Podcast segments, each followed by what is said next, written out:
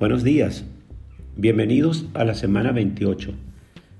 Espero que estéis bien. Esta semana vamos a leer una historia en español. La historia se llama Abuelita Anita y la cuerda amarilla. Es una historia sobre una chica que se llama Ana. Ella siempre pierde sus cosas y su maestro se pone bravo, se enfada. Esta historia trata de varios temas como la familia y los amigos, el colegio y los objetos de la casa.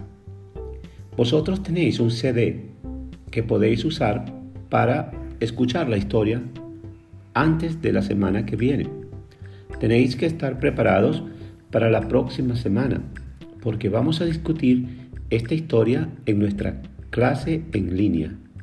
Así que os invitamos a leer la historia Abuelita Anita y la cuerda amarilla.